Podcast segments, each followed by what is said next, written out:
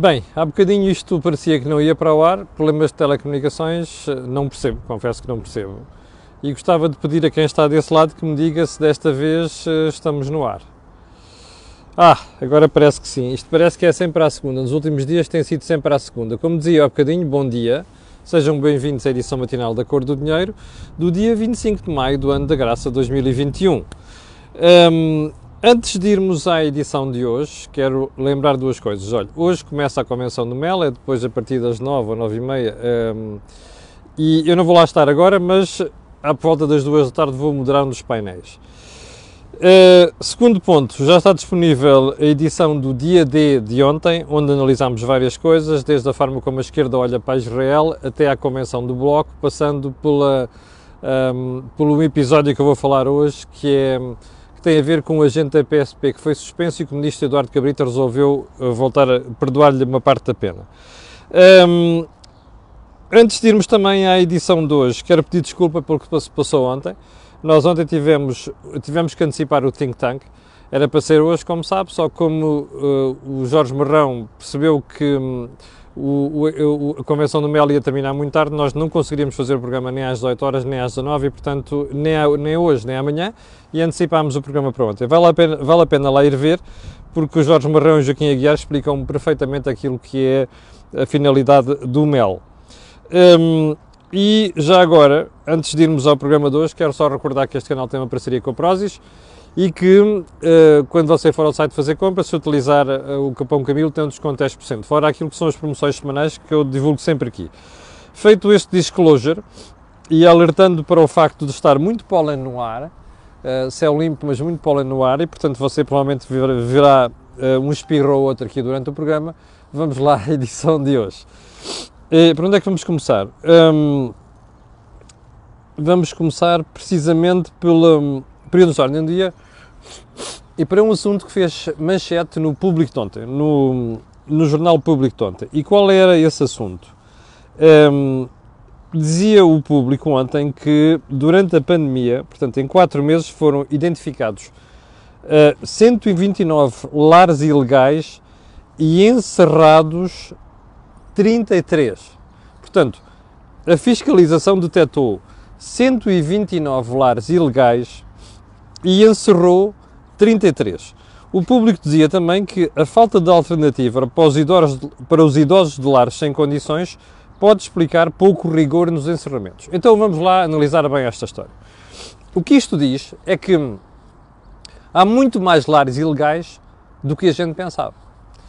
E que esses lares ilegais foram detectados nos últimos tempos porque a pandemia criou um problema, nomeadamente com infecções, com mortes também, que levou as autoridades aos lares. Ou seja, na prática, existem lares que nós não conhecíamos que existiam. Perdão, lá dizia eu que ia ter que me assoar porque está realmente muito pólen no ar e eu estou com alergia. Peço desculpa. Bom, a pergunta que nós fazemos numa, numa situação destas é porquê é que as famílias, repare, são lares ilegais. E porquê é que são ilegais? Porque é um negócio. Isso tem alguma coisa de mal? Não.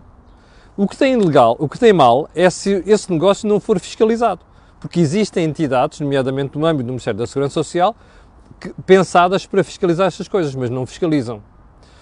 A primeira pergunta é, porquê é que não fiscalizam? Provavelmente por incompetência, por insuficiência de meios e pela bandalheira em que está o Ministério da Segurança Social. Em segundo lugar, a outra pergunta é: se um lar é ilegal, porquê é que as famílias depositam lá os idosos? Vou lá.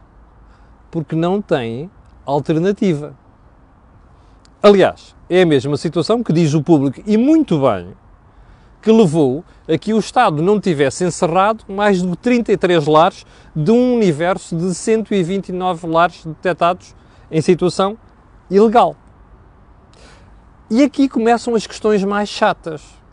Primeiro, não é possível fazer nada para ultrapassar o problema da fiscalização. Eu faço aqui a honestidade de dizer que até acredito que uma parte destes 129 lares não estejam em má situação. Que as pessoas criaram os lares como negócio, mas até os velhinhos, as pessoas mais velhas, nem são maltratadas. Mas a questão não é essa. A questão é, isto representa, sabe o quê? a demissão do Estado, não é? Está a ver porque é que serve o Estado? O Estado serve para fiscalizar e para criar um quadro dentro do qual as atividades numa sociedade têm de funcionar. Ora, aqui é que está o busilis da questão. O Estado demite-se da sua função, o Estado não faz aquilo para que foi criado e para que foi pensado. Este é um problema. Bom, o segundo problema é este.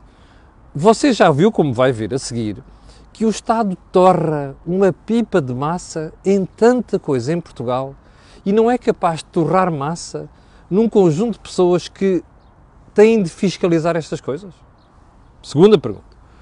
O Estado que está tão interessado em ter uma rede de creches desenvolvida e instalada no país que não devia ser o Estado, devia ser o privado, os privados e depois devia haver um acordo com o Estado para as, as famílias com mais carências terem lá os filhos e esses sim serem pagos pelo Estado.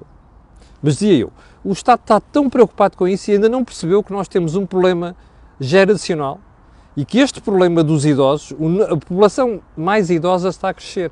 Ora, faça aquilo que é o nível de salários em Portugal, faça a fuga que foi descontar para a Segurança Social, uma boa parte destas pessoas recebem muito mal as suas pensões, recebem pensões muitíssimo baixas e são essas pessoas que vão ficar em situação de vulnerabilidade.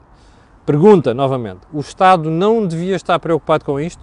Já agora, o Estado não devia estar preocupado em ter uma rede de lares com quem fizesse uma convenção um sistema de convenções, lares devidamente fiscalizados, um, apoiados, a quem o Estado depois, às famílias mais carenciadas, pagava isto? Qualquer coisa? Bom, a pergunta fica no ar. Está a ver o que é que é o socialismo em Portugal? É estourar dinheiro, socialismo quer dizer isto, estourar dinheiro não interessa, sem se preocuparem com aquilo que é óbvio, que é inevitável e que é fundamental, como por exemplo o apoio aos mais idosos. Bom, vamos prosseguir no, no período Jornal no Dia para mudar de assunto. Eu não comentei isto na semana passada porque não tive tempo, mas também queria analisar melhor o assunto. Então não é que o Estado na semana passada criou mais um jogo, jogo, entre aspas, uma lotaria. Portugal é o país das lotarias, há lotarias para tudo. Aqui há uns anos alguém se lembrou de inventar uma coisa chamada raspadinha. Eu, quando vou às tabacarias ou quando estou a visa circular pelo pequeno comércio, fico impressionado com duas coisas. Primeiro, com o número de pessoas que vão lá comprar uma raspadinha e depois vão lá para fora do estabelecimento raspar e depois dizem, oh, não saiu nada, ah, saiu um euro, ah, olha, saiu 5 euros, já paguei o investimento. A segunda coisa que me impressiona é ver o nível, o nível social das pessoas que usam e abusam da raspadinha. Adivinhou? São pessoas com menos recursos, de um escalão social mais baixo. Mas não é social porque uh, educação, não, é porque não têm dinheiro. Bem, num país assim, que está a ficar addicted no jogo, como aqui há uns anos eram das casas do Loto, lembra-se? Um, num país assim, faz sentido criar mais uma raspadinha, criar mais uma forma de dependência das pessoas. Agora repara uma coisa: tudo isto é criado pela Santa Casa da Misericórdia. Segunda questão, para onde é que vai o dinheiro da raspadinha? É para o património. É pá, vão para o raio que os parta. A sério. Criar uma raspadinha para financiar o património? Criar mais dependência junto aos portugueses, nomeadamente em classes mais desfavorecidas, para financiar o património? Então o Estado torra dinheiro em tudo mais alguma coisa, lá está. Não, deve, não tem dinheiro para torrar ou para gastar em coisas como deve ser, nomeadamente no património? E já agora convinha escolher muito bem o património. Fica a pergunta no ar. Está a ver o que é socialismo? Socialismo é isto. Eu sei que eu sou muito chato com estas coisas, mas não, mas não me perdoo. Socialismo quer dizer isto. Bom, ponto seguinte. Hum, ah, é que, de facto, isto é um nonsense. E é curioso ser o Estado a promover um nonsense como este. Ponto seguinte. Recorda-se que há umas semanas eu falei aqui de um assunto, comentei aqui um assunto que era uh, o Conselho de Jurisdição do PST, que é uma espécie de tribunal dos partidos, neste caso do PST, decidiu aplicar uma, uma, ou melhor, estava a ponderar aplicar uma pena a Rui Rio e ao líder parlamentar do partido, Adão e Silva, porque hum, terão violado uma decisão do partido, que era o PSD não apoia a eutanásia. Rui Rio declarou-se favorável à eutanásia. E, portanto, eu disse aqui na altura que, das duas, uma, ou os partidos são, são sérios e quando criam um conselho de jurisdição é para o Conselho de Gestão exercer as suas funções, ou então é melhor esquecerem isso. O Presidente do Conselho de Gestão do PST chama-se Paulo Colasso. E eu saudei na altura aqui a coragem do Paulo Colasso. E vou voltar a dizer. O que é que aconteceu? É que o PST já decidiu nesta matéria. E Rui Rio salvou-se por um voto. Já Adão e Silva parece que vai ser apenas admoestado. Vamos recuar uns dias. Rui Rio, quando foi confrontado com esta questão, terá dito que se for condenado, abandonava e ia-se embora. Olha que pena. Olha que pena. Primeiro ponto. Eu odeio gente nos partidos, não tenho mesmo paciência em qualquer partido, que começa assim: se me fazem isso, vão embora. A primeira coisa que eu digo nestas situações, força! Larga aí a ferramenta e pira-te. Ok? A segunda coisa que eu costumo dizer é: então, mas espera aí. Os partidos criam normas. Criam órgãos para julgar as normas. E depois nós queremos estar acima das normas? Eu quero lá saber Rui da Pai a dizer em privado, ah, eu, o grupo parlamentar não tem culpa, o líder parlamentar não tem culpa, porque eu é que agendei aquilo e depois ele entrou a seguir. Who the fuck cares? A questão é esta. O partido votou contra a eutanásia. Rui Rio é a favor da eutanásia. Sinceramente tenho pena. Rui Rio devia ter sido sancionado. E já agora uma coisa. Hum, é que Rui Rio não percebeu a ameaça que fez. De certeza.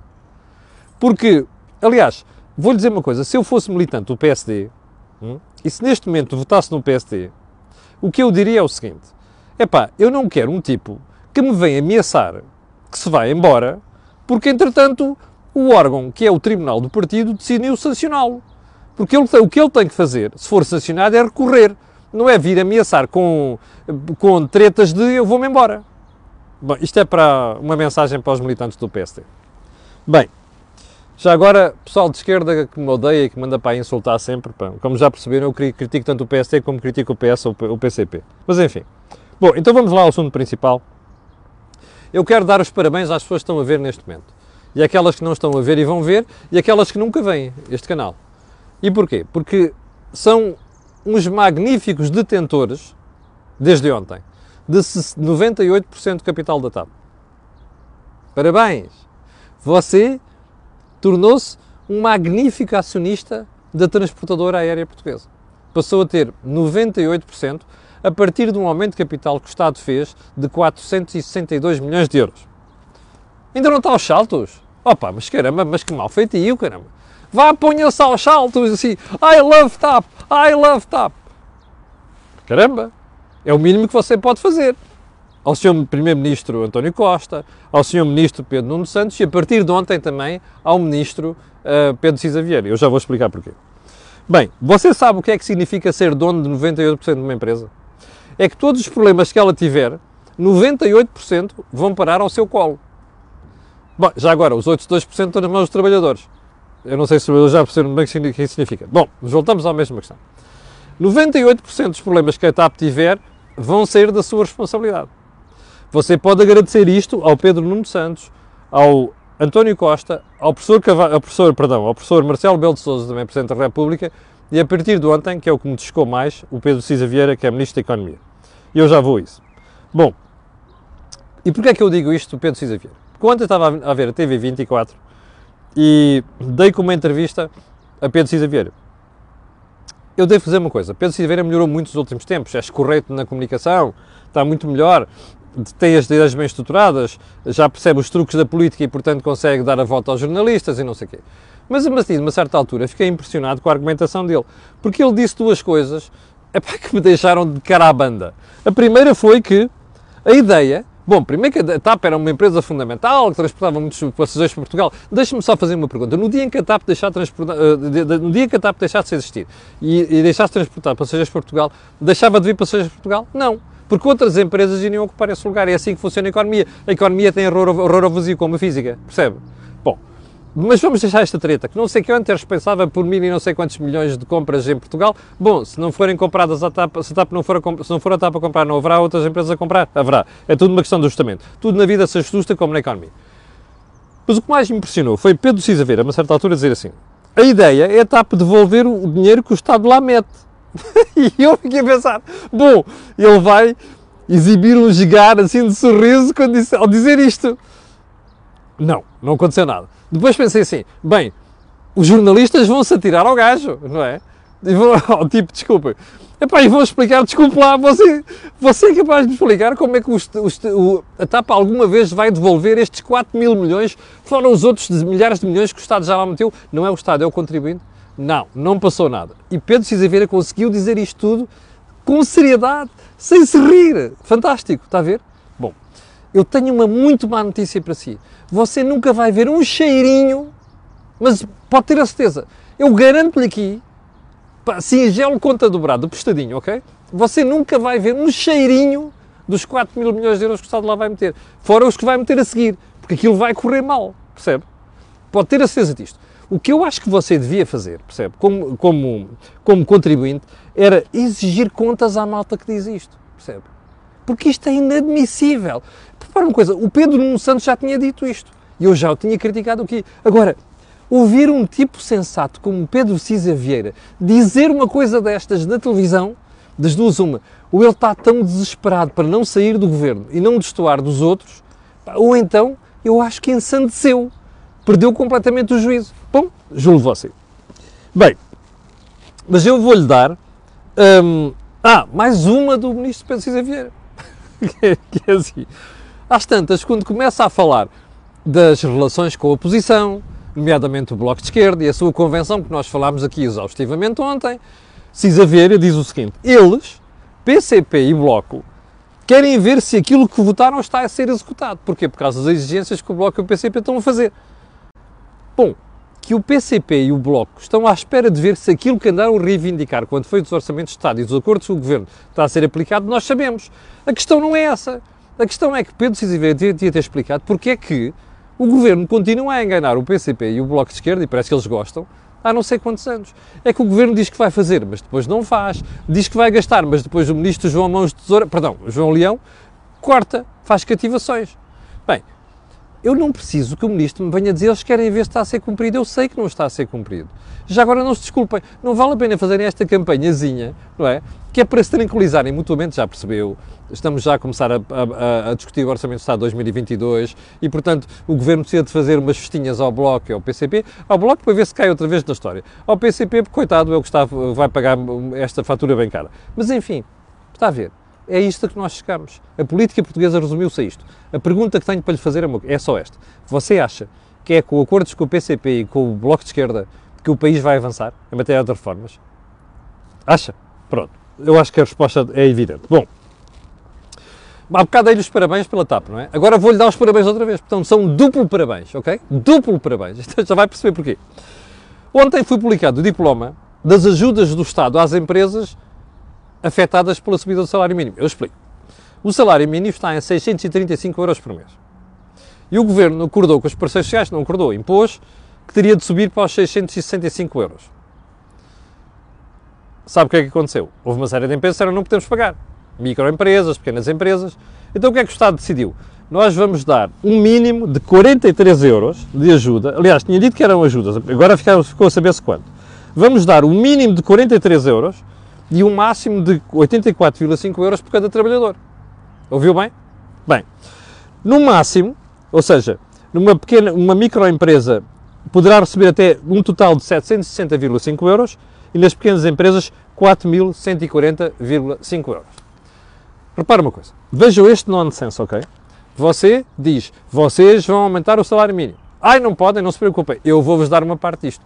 Ou seja, moral da história, você, contribuinte, além de ter ficado com o encargo de 98% do capital da TAP e com os disparates que lá se vão passar, que já começaram a passar, aliás, você vai pagar o aumento do salário mínimo que o Estado obrigou as empresas a fazer.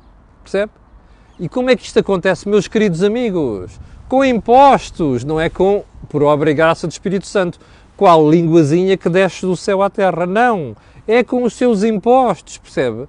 Está a ver o que é o socialismo é isto. A malta obriga e depois diz assim: não tens dinheiro, eu vou-te dar um subsídio. Subsídio, meus caros amigos, nunca esqueçam disso, a literacia financeira, são os seus impostos. Não gosta? Trato de mostrar isto no momento do voto. Percebe? Bom, vamos para bingo, porque há aqui mais coisas ainda na agenda de hoje. Esta é muito grave e muito séria. Eu não comentei nos dias passados, queria perceber exatamente se isto era verdade e até quanto era verdade. E era verdade, é um assunto comentado ontem no, no dia D. E então é assim, você sabe quem é Manuel Moraes? É um agente da PSP. Esse agente da PSP decidiu um dia colocar no Facebook um post sobre André Ventura. E disse que coisas do género de aliás, para, para você perceber exatamente o que disse o, o, o senhor, uh, deixe-me lá ir aqui à, à, à, minha cábula, que é para eu não me enganar exatamente naquilo que terá sido dito por este senhor. Então é assim: atirou-se a André Ventura e chamou aberração e sugeriu a decapitação de racistas nauseabundos que não merecem água que bebem. Eu, na altura, comentei isto aqui em passant, por causa da pena que foi aplicada a este senhor. Primeiro ponto. Como você sabe, a última coluna, ou pessoa a quem pode acusar de racismo é aqui, ao G. Primeiro porque eu não sou branco sequer, não é? Eu sou uma mistura de goês com europeu, não é? A minha mãe, que era goesa, meu pai, que era de cá, militar, que foi para Goa fazer serviço militar. A história é esta. Então, hum, portanto, a mim não me podem acusar de racismo. Eu sou anti qualquer coisa de racismo e xenofobia. Agora, o que eu não posso admitir é que um agente do Estado, um polícia é um agente do Estado, não é? O Estado confere-lhe autoridade para fiscalizar a aplicação da lei e punir isso, é? que depois é sancionado por um tribunal. Nós não podemos ter um agente de autoridade que resolve tomar uma parte no assunto. Eu, eu, como, sabe, eu, como sabe, eu sou uma das pessoas que condena aqui os excessos de André Ventura. Agora, não podemos ter um agente do Estado a fazer isto. O que é que aconteceu na altura? O Conselho de Deontologia da PSP decidiu aplicar uma pena a este senhor. Suspendeu durante, durante 10 dias e, e, decidiu que não recebia ordenado durante 10 dias. Este senhor cumpriu a pena, protestou não sei o quê, recorreu junto ao ministro Eduardo Cabrita e sabe o que é que o ministro Eduardo Cabrita fez? Ah, muito bem, vamos limpar isto em par. Primeiro vocês vão devolver o dinheiro que não lhe pagaram. Segunda, ah, vamos mexer aqui na pena. A pena, de facto, já não mexe dela. Só que tem um problema. É que ao fim do ano isto vai ser apagado do recorde do registro deste senhor. Sabe o que é que isto quer dizer? Desautorizar o Estado pela mão do próprio Estado. O que isto quer dizer é que a partir de hoje, qualquer agente da autoridade, GNR, PSP, ah, e só um pormenor, aquela sanção foi aprovada pelo Diretor Nacional da PSP, muito bem, imagina da Silva, percebe? Nós não podemos ter um agente do Estado, um agente da autoridade, a cometer este tipo de barbaridades quer estar a tomar parte numa disputa ou então ser considerante sobre alguém. Não pode ser, percebe? O que isto quer dizer é que o ministro Eduardo Cabita acabou de dizer a todo o pessoal, todo o país, que, olha, podem prevaricar à vontade, que se for preciso eu chego lá e depois digo que aquela pena não se aplica, ou aplica-se parte, ou então aquela sanção não recebeu o salário, volta a ser, vai receber. Portanto, a malta fica com uma convite à desautorização do próprio Estado. Isto é inacreditável. É mais uma do ministro Eduardo Cabrita que não acerta uma, como você sabe. É uma das minhas críticas sistemáticas aqui. Bom, eu vou deixar o terrorismo no Estado, que foi aquilo que passou com a Bielorrússia, uma coisa preocupante, super preocupante. Um, o avião civil ser sequestrado por, por, um, por um Estado, percebe? Isto é impressionante, a Europa vai ter que se pôr a pau. Eu ia comentar isto outro dia desta semana e vou para a fase da semana está a manchete, que é a manchete do público de hoje, uma entrevista, aliás, uma das manchetes, ao Dr. João Costa Pinto, eu conheço muito bem, desde que sou estagiário, era diretor do Banco de Portugal na altura, quando o conheci, e que diz assim, eh, uma das frases da entrevista é mais ou menos isto, pedir mais 100 milhões para o novo banco é de uma insensibilidade que raia a ignorância. Como sabe, eu já critiquei esta história dos 100 milhões de euros, que António Ramalho disse que o novo banco poderia pedir em 2022 face a 2021, já critiquei isso. Mas aqui a minha preocupação não é esta. O Dr. João Costa Pinto foi autor do relatório que o Banco de Portugal pediu sobre o BES novo banco. Eu acho que um auditor, a pessoa que faz um relatório de auditoria, não devia dizer estas coisas. Porque está a mostrar claramente de que lado é que está. Portanto, se aquilo é para ser um relatório onde se relata factos sobre o que é que correu bem correu mal, não podemos depois a pessoa vir fazer de julgador. E isto que o Dr. Costa Pinto é uma frase de julgador. Isto, sinceramente, tenho muita dificuldade em aceitar. Chegamos ao final da conversa de hoje. Não se esqueça, hoje já não vai haver Think Tank. Houve ontem, dê lá uma olhada no Think Tank, dê uma olhada também no dia D, que vale a pena. Uh, nós voltaremos a ver-nos amanhã às uh, 8 da manhã. Quero pedir às 7.400 pessoas que estão em direto aquilo que peço sempre, colocarem um gosto e fazer partida nas redes sociais, também já sabe porquê. Aquilo que houve aqui não houve em mais sítio nenhum. Obrigado, com licença e até amanhã às 8.